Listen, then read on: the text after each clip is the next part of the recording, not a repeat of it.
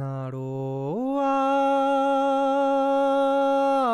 なろうあないやないよやいやお Idini kumai baiwana kanatar tu lengau The sound of the Puyuma tribe on Radio Taiwan International.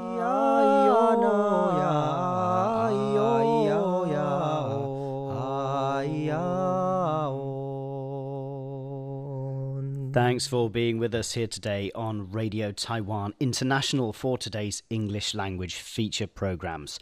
Coming up ahead this hour, we'll have Stroke of Light with Jake Chen. Then Eye on China. Natalie Tso will be taking us for her weekly look at current affairs on the other side of the Taiwan Strait. And we'll also have our weekly Mandarin language lesson in Chinese to go. But we'll get the day underway with Here in Taiwan.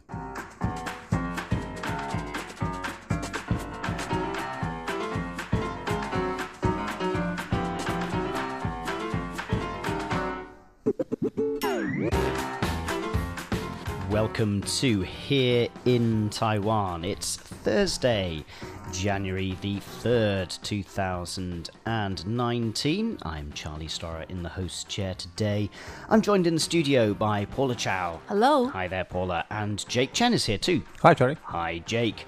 So today we're going to be talking about what uh, should patients ask when they go to see a doctor. We'll be hearing about how shingles is apparently affecting more young people in Taiwan, and we'll hear why a school in a remote area is inviting people to come and play golf. These stories coming right up.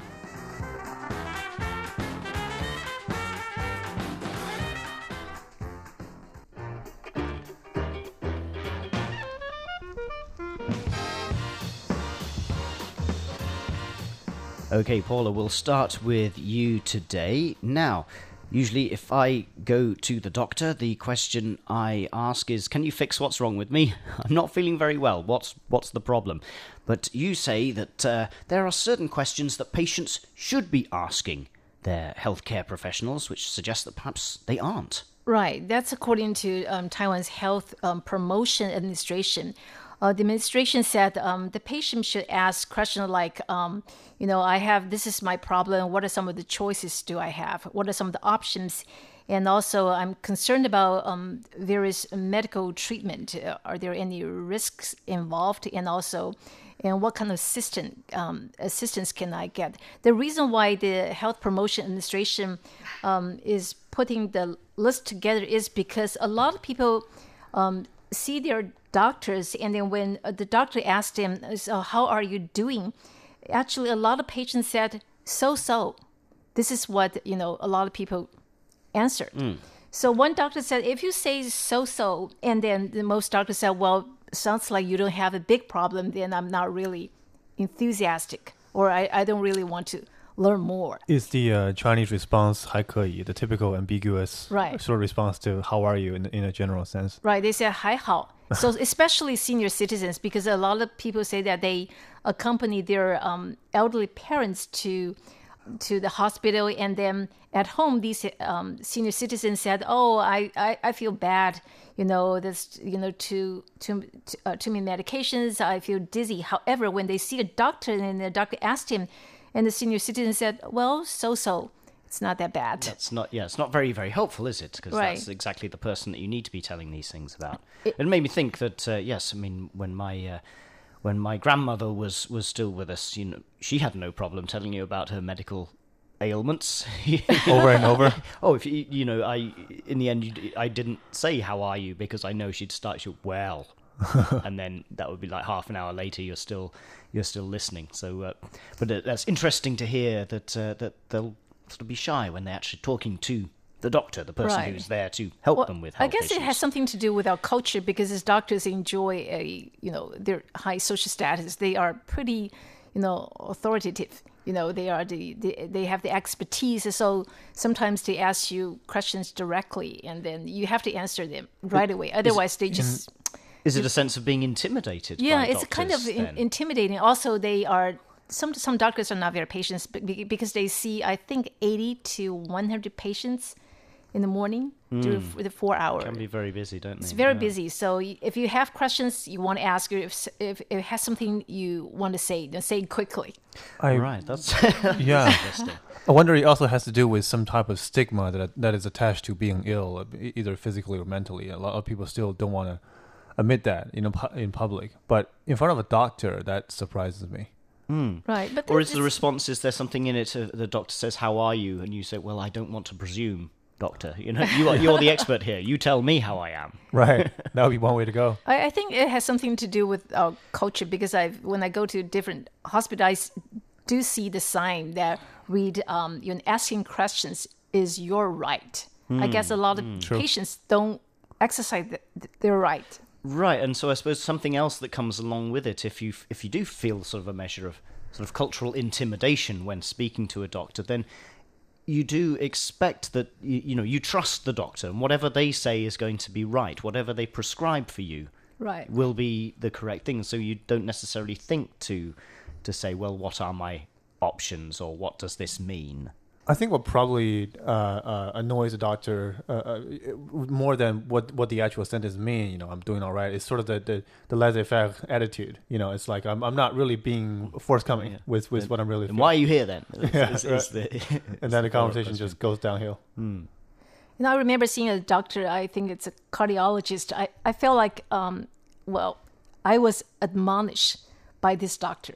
Well, he says something. Well, this is what I want you to do. Wow, Well, if you don't do this, if you if you don't do it, this is something uh, you know will happen to you. But anyway, so I I didn't see him anymore. was it- I find another wa- doctor. So Was was there something from in the tone of his voice that sort of suggested that he didn't expect you to follow his instructions? Right. He he he wants. I think he simply wanted me to follow whatever he said. Hmm. You know, completely. And So- he used negative reinforcement to Right. do that. It's like, if you Yeah. don't do this, then uh, not the best approach, is it? So it's not surprising that our government, you know, has suggested that, the- the- you know, this is our this is patients' rights to ask doctors questions. Right. And the doctors need to mellow down.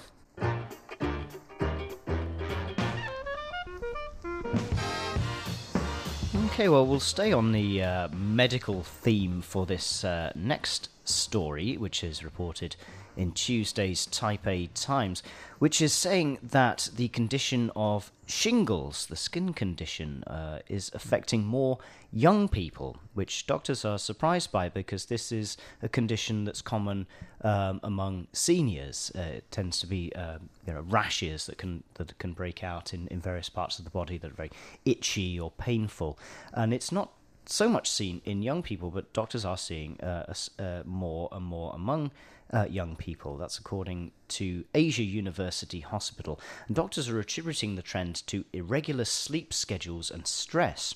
It says the hospital treated a 21 year old female university student who complained of rashes across her face, chest, and neck.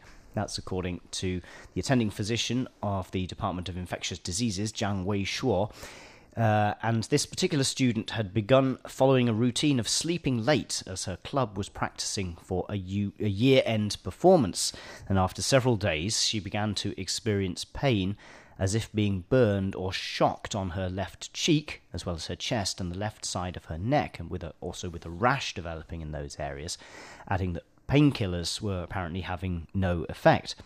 Uh, and so Dr. Zhang diagnosed the student with shingles, and after two weeks of treatment, these symptoms eased up. Now, shingles is the result of infection by the varicella zoster virus, and apparently it's common among those who had chickenpox as a child, which uh, I think applies to most people, Right. certainly in uh, in Europe.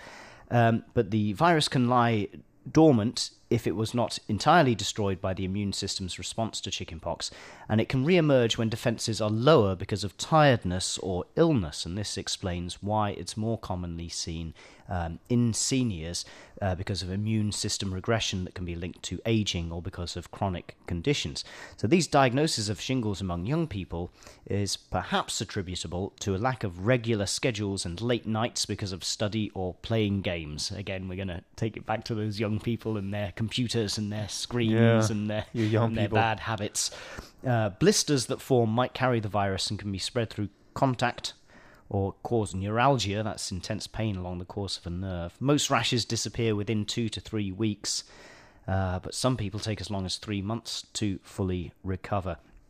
Um, now, apparently, the government at the uh, at the start of December lowered the threshold for national health insurance payouts for orally ingested medication, so people should seek treatment at a clinic or hospital if they feel itching or pain on their body or one side of the face.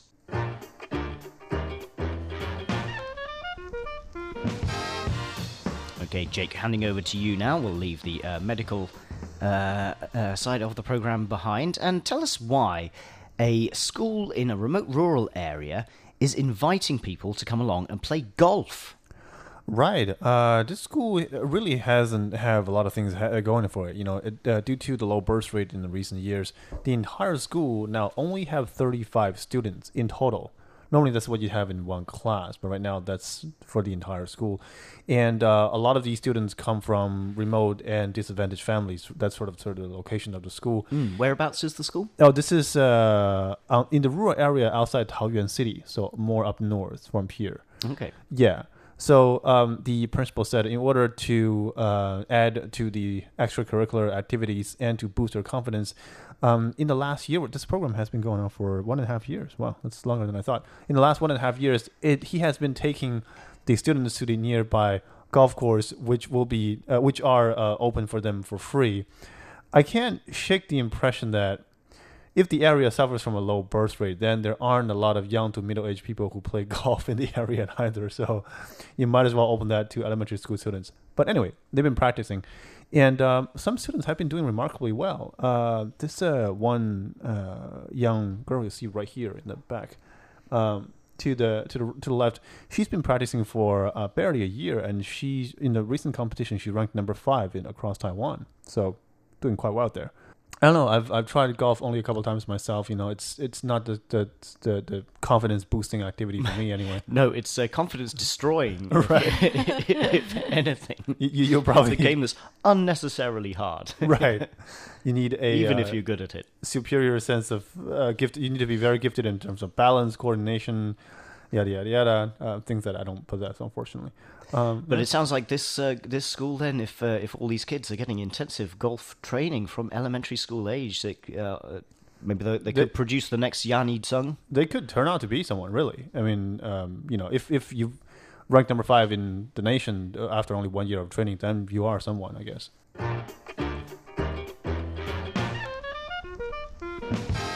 Well, this final story today, Paula, and I suppose uh, connected in a way, uh, the connect, the common connection being Taiwan's low birth rate, does that uh, a lot of schools, even some top-ranked universities, are struggling to find any students at all to sign up. Right, that's according to a report released by the Education Ministry uh, recently. According to the report, um, 78 departments from 35 schools, um, including Taiwan's top universities, have trouble recruiting any students. And, and most mo- most of these programs are um, PhD program. Like um, PhD programs make up um, 65 percent and then followed by a master's uh, master's program, and then uh, they include National Taiwan University, Cheng Kung University, Tsinghua University, and Yangming University. Well, what are some of the um, departments? Um, they include um, philosophy, economy, uh, business management, chemistry, biology, drama, and microbiology. A few students, um, you know, want to pursue a an advanced degree in those areas. Not surprised by the lack of applicants in philosophy and drama because there's no job in those area.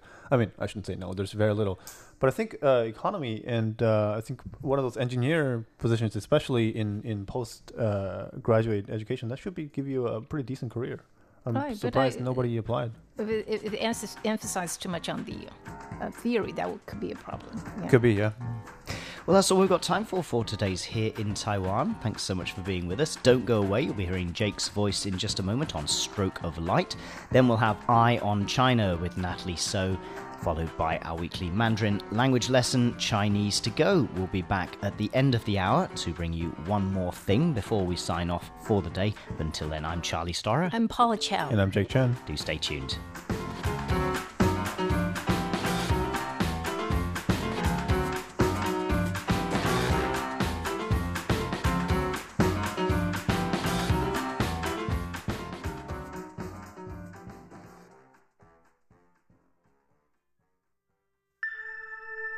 Stroke of Light, a portrait of Taiwan through the eyes of painters, sculptors, filmmakers, and photographers.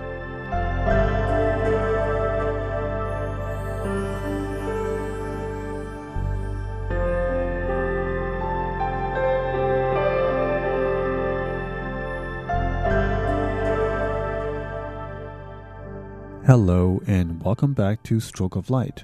I'm Jake Chen. Last week, we began our conversation with Anna Maria Micu, an oil painter from Romania who has brought her latest series of paintings to Taipei City to the Mindset Art Center.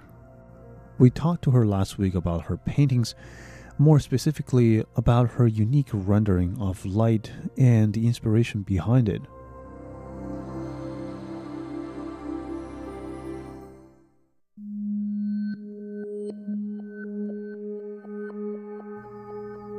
What strikes me as much as her paintings is her approach, her devotion to the craft of painting. In my experience of interviewing artists, even the top tier ones often have doubts and inconsistencies. But Miss Micu seems to be very, very at peace with her state of mind. So I asked her to take us back all the way to the beginning, to the start of her artistic career because I want to find out just where did she get that very first spark which ignited this passion that has lasted for so long. Actually, I did not decide it in my 20s. I decided when I was really, really young. Oh, Bec- uh, uh, when I was 14 years old. okay. Uh, my mother was a math. Uh, she's a math teacher, Okay. and she uh, she somehow knew how to guide me to pursue this line of work. Art? Uh, no, uh, math. Okay. and I was pretty good at it. Um, but somehow, when uh, it was the time to choose uh, the to choose my high school, after uh, being accepted in a uh, math uh, high school, I changed my profile, and that decision was done and done for me. And after that, I began my my life as an artist. I knew nothing about art at that time, and I started to learn the basics. And in my 20s, I faced a very uh, difficult world for me to, to accept. Painting was not uh, very uh, kindly looked upon In Romania? in Romania at that time because we were just after the revolution and conceptual art was very uh, well regarded. Uh, um, it was very well received, considered uh, the most interesting thing that there is to see and, do. And commercially viable. Uh, not commercially because it um, at that time. Come on, uh, hi, welcome.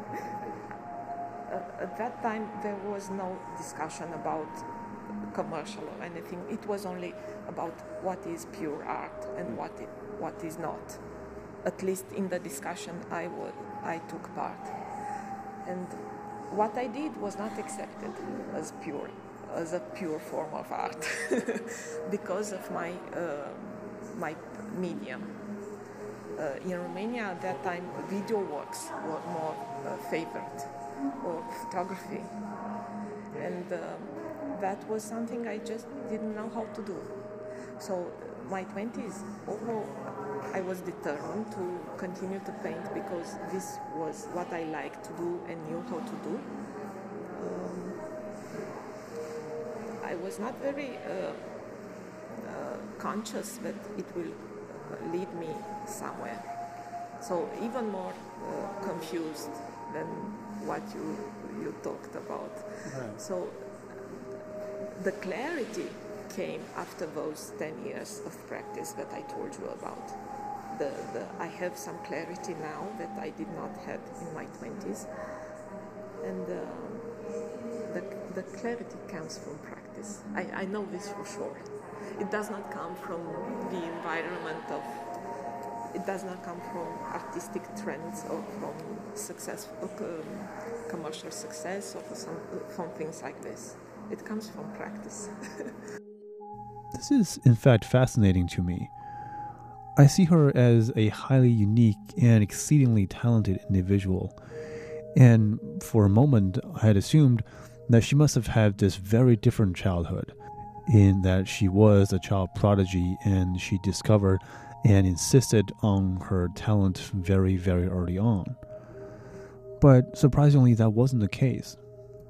Miss Micu has, in fact, gone through a period of teenage confusion just like the most of us.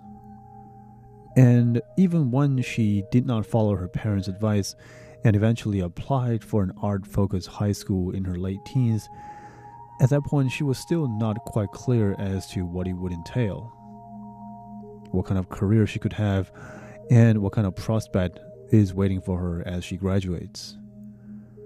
She chose oil painting on top of that. It is a traditional art form which, in her own words, was far from the rising trend or the most popular thing to do in the art field in post revolution Romania.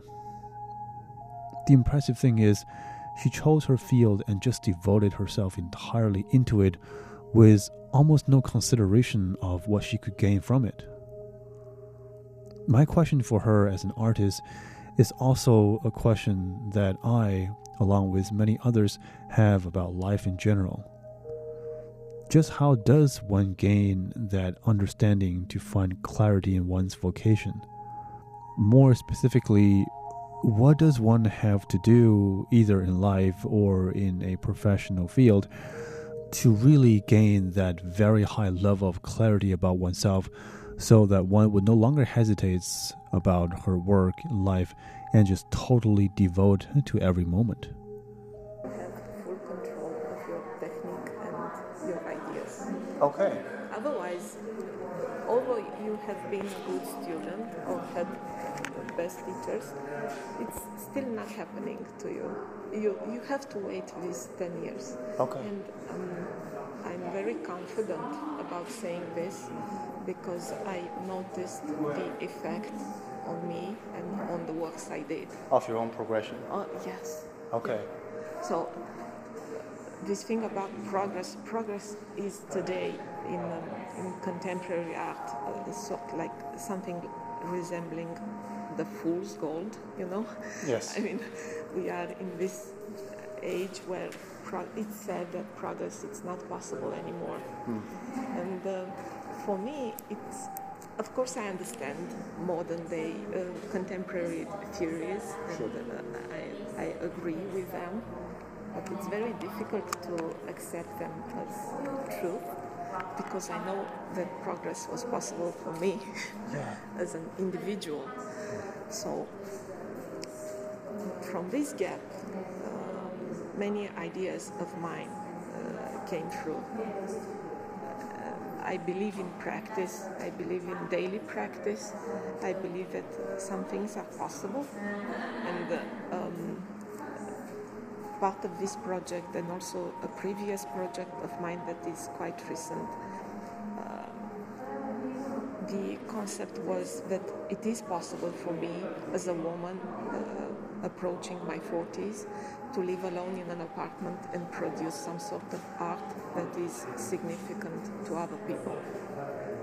This was a challenge at first because if you are a decent enough human being, of course you have to doubt yourself. I mean, we, We all do. We all do, definitely. I, I still do.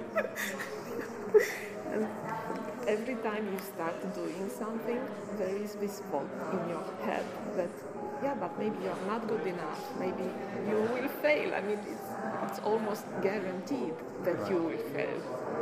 What is the point of doing it? What is, what is the point of drawing? What is the point of painting? And I try to force myself through these ideas and following this concept that there is a point and somehow a result it's possible for me to achieve and uh, if maybe the result will elude me elude me at some point i'm satisfied with the process of pursuing it I understand. you know Yeah. i think that's a, a good way to live I asked Micu about how she can tune out the outside noises. This is a task that I find extremely difficult to deal with, especially in this highly connected world we live in where everyone can't seem to get away from others' gaze. Of course, I respect others' opinion, but uh, yeah, I suppose it would not matter. because uh, you are alone in, in your studio. It's a very lonely life. And it doesn't matter if there is no one with you. It doesn't matter what opinion they had two months ago or two years ago.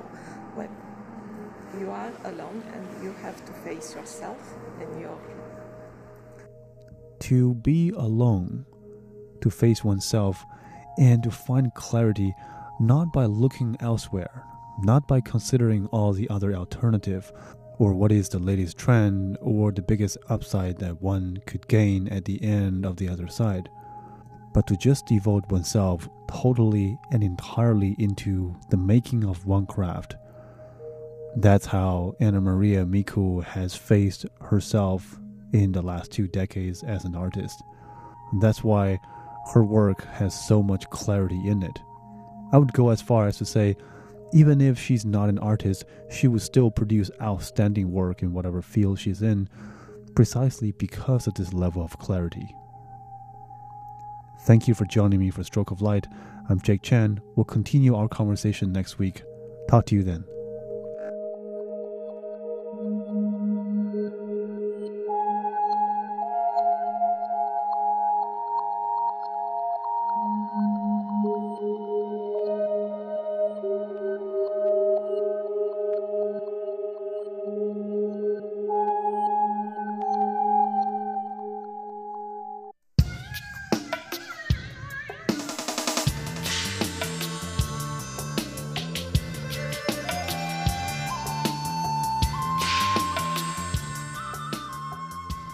On China first hand perspectives on a quickly changing society.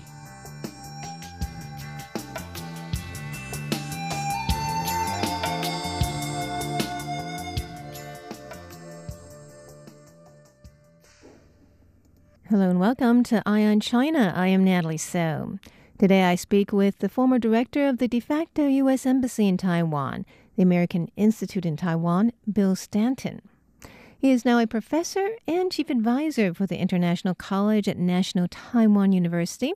Professor Stanton shares why he believes many aspects of the U.S.'s China policy have been a failure. You know, there were other failures as well. We underestimated the fact that as China got richer and got more powerful, it was going to become more aggressive.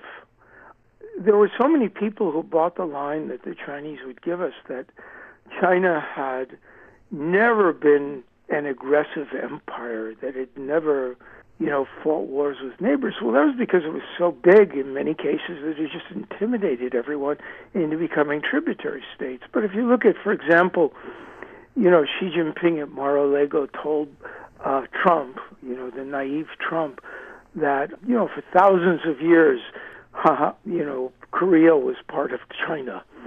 Well, that's not true. It was a tributary state, or it was conquered for, for many years under the Han, and then under the Manchus, and earlier under the Mongols. But it wasn't. It wasn't a benign neighbor if you look at the history, it went to war with Vietnam. It controlled the northern half of Vietnam for much of Vietnam's history. It went to war in the 20th century. It went to war with India. In 1949, it invaded Xinjiang and took it over. It may have been a tributary state, but now it's part of China. It invaded a year or two later. It went into Tibet. It fought border wars with the Soviet Union.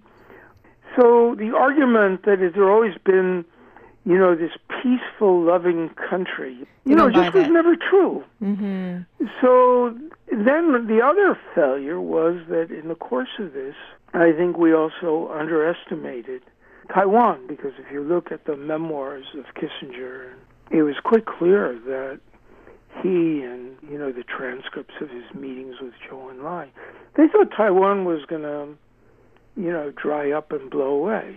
Chiang Kai shek was detested, he was distrusted.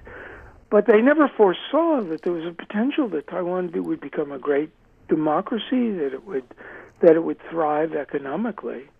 So that was another failure. It was underestimating a potential friend, or you know, mm-hmm. uh, at one time an ally, and overestimating the confluence of our interests and also of our values. We always recognized we didn't share the same values with China, and the Chinese have always recognized it.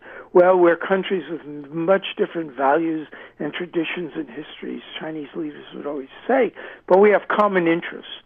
And then it turned out we didn't have common interests at all. because when you look at the our record, historical record, we didn't have the same interests when it came to ending the Vietnam War earlier, which is what Kissinger wanted. We didn't have the same interests in UN votes, where China almost always votes with the uh, with the Soviet Union or Russia, or abstains. It turned out that we really didn't have the same interests in Korea because in my time when I was working on the six party talks, it was quite evident that the Chinese were never abiding by all the UN resolutions. For example, the resolution to keep uh, luxury goods out of North Korea as a way of putting pressure on the leadership. That never happened. You know, Mercedes continued to go in there, and American cigarettes, and Japanese sushi, and all the rest of it. So, faced with this, you know, this talk that I'd been giving for about well, a year after I, I started giving it, about a year after I left AIT, I began to ask myself, well, why is it that it's taken America and took somebody like Trump that we actually suddenly, and he hasn't really changed that much. I mean, in Mar-a-Lago, oh, I love this guy. You know, we have a great relationship. We're going to have a great romance in a sense. and it wasn't until around the time of the trade war, he said maybe he's not such a great friend anymore. And now he's gone back again. He's saying, "Oh yeah, we have a great relationship." But and I asked myself, well, why why does he have these interests? You know, why this bromance with the Chinese?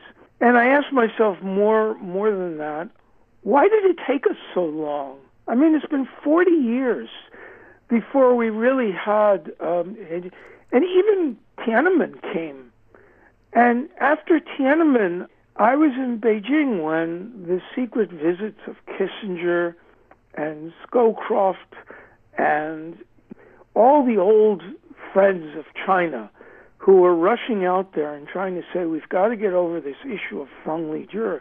The negotiations went over about went on for 13 months because the deal that they originally offered was just, you know, it was not a very good deal. He was going to have to take responsibility for his crimes, and he wasn't going to do that.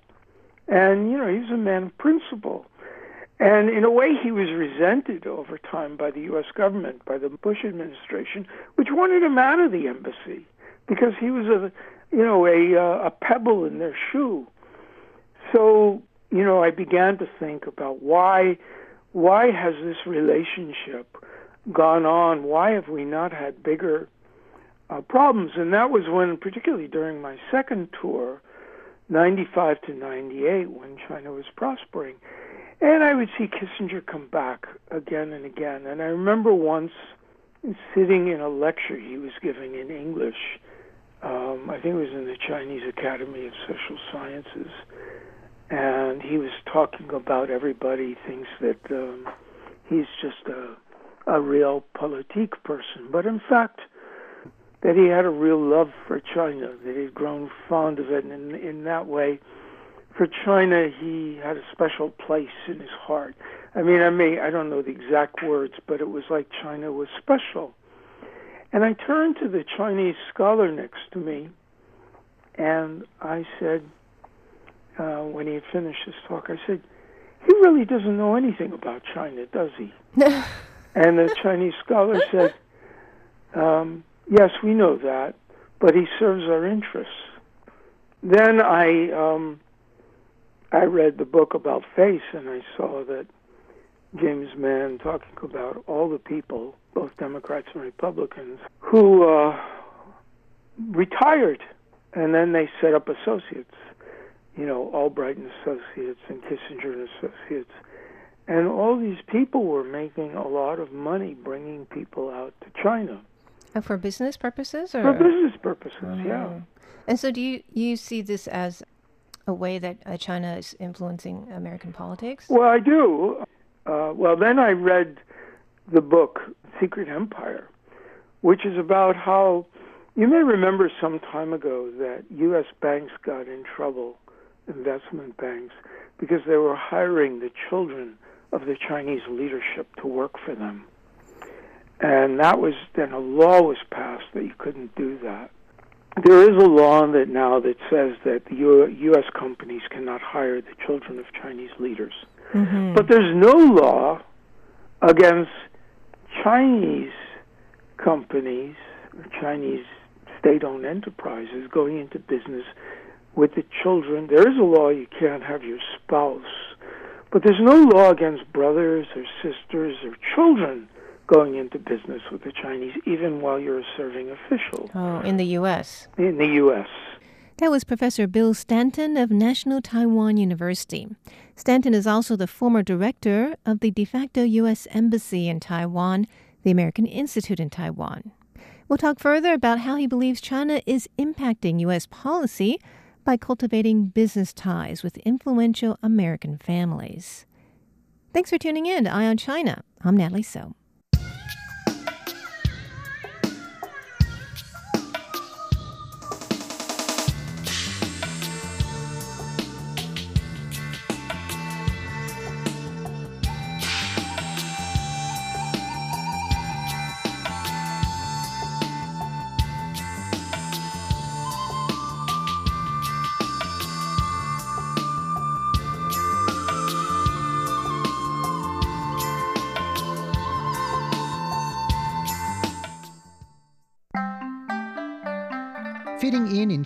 Series is a special series on Chinese to go, which is jointly produced by the Chinese Language Center of Wenzao Ursuline University of Languages and Radio Taiwan International.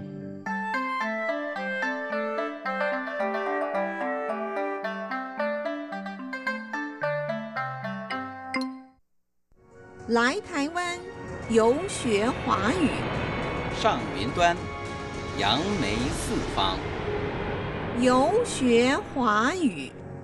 Fitting in in Chinese. 第十七集语法。 Episode 17 Grammar. 我今天什么事都不想做，哪里都不想去，什么东西都不要吃。 I don't feel like doing anything today, or going anywhere, or eating. 你怎么了？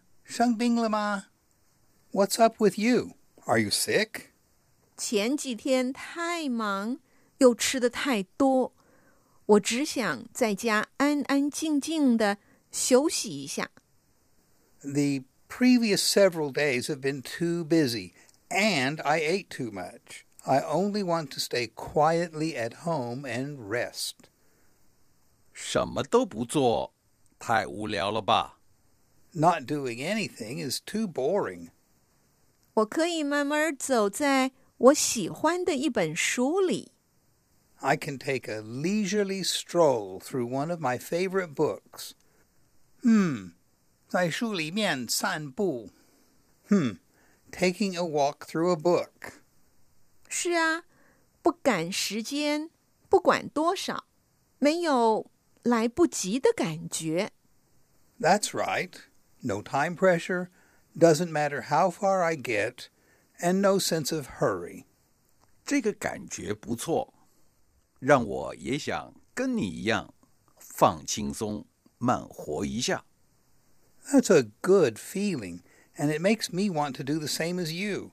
Relax and slow down a bit. 你今天本来打算做什么?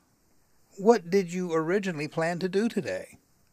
本来想做几个事情，但是后来听德美这么一说，让我觉得真的慢下来也不错嘛。Originally, there were several things I wanted to do, but after listening to Deme, it makes me feel like taking life a little easier. 我今天什么事都不想做，哪里都不想去，什么东西都不要吃。你怎么了？生病了吗？前几天太忙，又吃的太多，我只想在家安安静静的休息一下。语法 grammar 本来，后来，你本来要去哪里？Where did you originally want to go? 我本来要去中国大陆，后来决定来台湾。 I originally wanted to go to China, but later decided to come to Taiwan. 你不是今天没事吗？ Weren't you free today? 本来没事，后来老板回来就忙死了。 I was originally, but the boss came back and I've been busy, busy, busy ever since. 你不是只要一个包子吗？ Didn't you only want one 包子?本来只要一个，后来好吃，就要了两个。 Originally, I only wanted one, but it tasted so good I had another.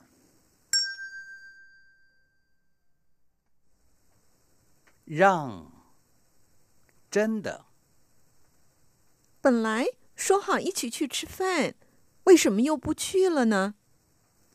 Originally, we'd agreed to go out to eat, so why didn't you go? 每次都让你们花那么多钱，真的很不好意思。 Letting you spend so much money every time really is embarrassing. 要不要我去接你？每次让你来接我，真的太麻烦你了。 Do you want me to pick you up? Having you come get me all the time is really causing you too much trouble. 我昨晚很晚才回家。又让父母担心， 你真是太不应该了。 I got home very late yesterday. You made your parents worry again. You really shouldn't do that.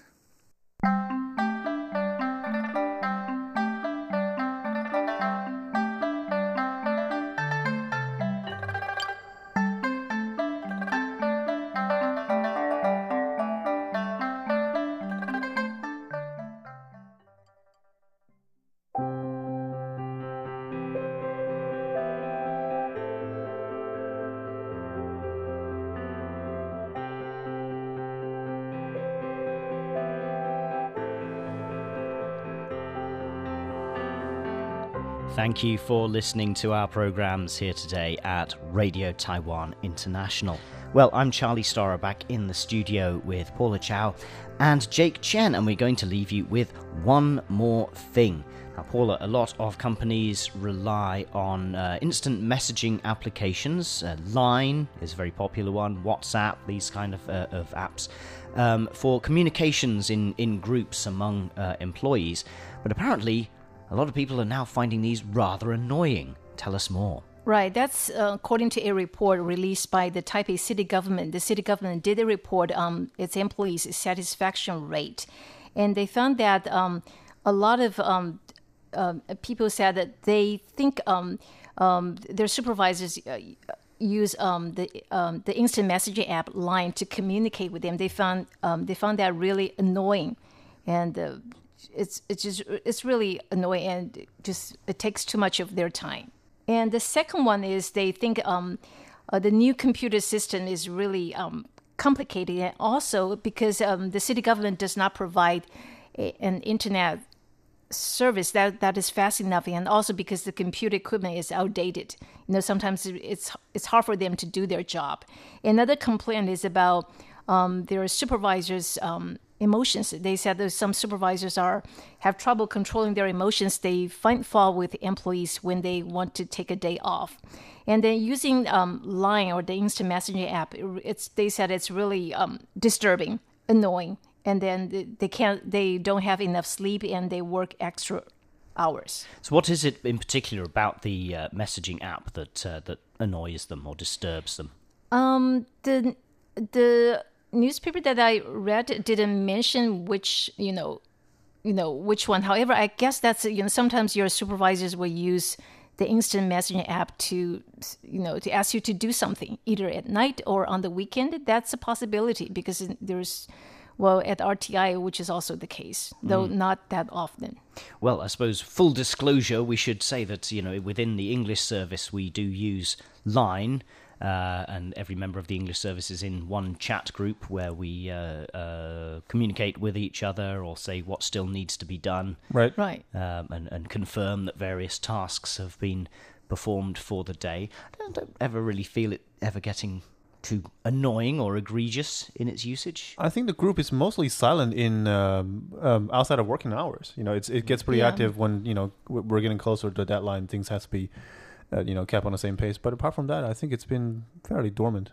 When I was uh, doing translation of a documentary about RTI, it had some interesting uh, piece about how the news department uses Line to communicate between uh, the newsroom and their reporters in the field. They tend to use Line, and uh, one of the chief editors said it. You know, it can be it's a headache because you know there comes a certain point where you know we need the copy in from the reporter, but we don't. You know, do I want to hassle them with a line message? particularly at the time because you know, their mobile phone is also their tool. That could be also where they're recording on. That hmm. could be where they're sort of transferring their story. Yep. You know, back to RTI, and so they don't want to send a message that could sort of upset that process at a, at a critical time. It takes one jingle to mess up the entire recording. I've actually get- been there. Yeah, and you get Bing. Yes, that's right. You you have you, your news copy that you've you know you've you've read it out, and then Yep. uh, as you're transferring, you get a Bing. that You ruined the whole thing. Risks going out onto the air, so it's it's kind of interesting. They said as well that uh, you know one point of the uh, the line group function is is the you can see if a, if a message has been seen or not. Oh, but if it's not said seen, maybe the recipient has seen it, but they haven't opened their phone to confirm. Yeah. it gets very strategic. It sounds like you're talking from experience, Charlie. Uh, well, I think we all are, aren't we? I think we're, we're the, the, the politics of the scene uh, tick, Sin um, and- and- and- red and, and must reply. Yeah. yeah. Once you've seen it, then you know you are duty bound to reply. Well, that's all we've got time for for today's programs. Do join us again tomorrow when our programs will include Taiwan Today, live from Taipei, and another edition of Here in Taiwan. But for now, on behalf of all of us here at RTI, I'm Charlie Storrar, signing off for today.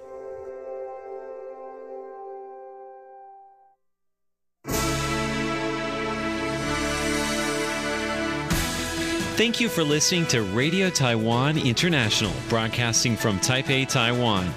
Check out our website at english.rti.org.tw. Again, that's english.rti.org.tw for the latest news and features from Taiwan.